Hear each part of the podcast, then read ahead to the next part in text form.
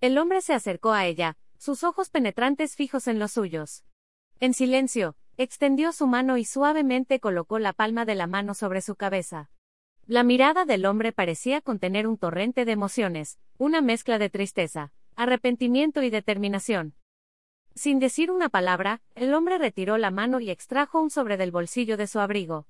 El sobre estaba sellado y tenía una apariencia gastada, como si hubiera sido transportado a través de incontables momentos y desafíos. Con un gesto serio, depositó el sobre en la mano de ella. El misterio que rodeaba al hombre era abrumador, y aunque no había pronunciado ni una sola palabra, su presencia y sus acciones hablaban de una historia larga y compleja. En ese momento, ella sintió una conexión inexplicable con él, como si algo en su pasado estuviera ligado a esta figura enigmática. Con el sobre en su mano, el hombre se dio la vuelta y comenzó a alejarse, desvaneciéndose en la distancia. Ella se quedó allí, mirando la figura solitaria que se desvanecía en el horizonte, preguntándose qué secretos y revelaciones podría contener ese misterioso sobre y cómo cambiaría su vida en los días por venir. Elora regresó a casa con un nudo en el estómago. La preocupación se apoderaba de ella mientras sostenía un sobre en su mano temblorosa.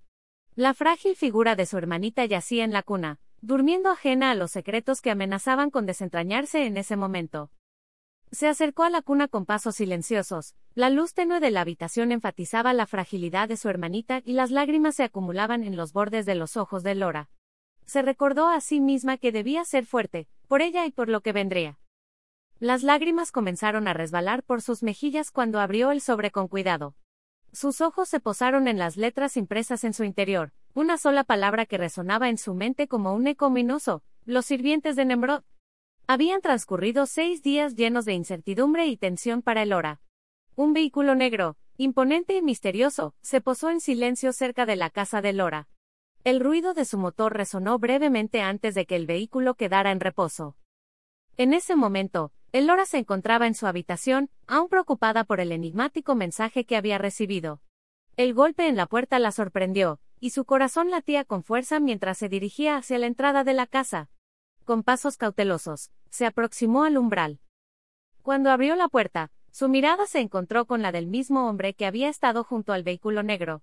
Un escalofrío recorrió su espalda al reconocerlo, aunque no sabía quién era ni por qué estaba allí.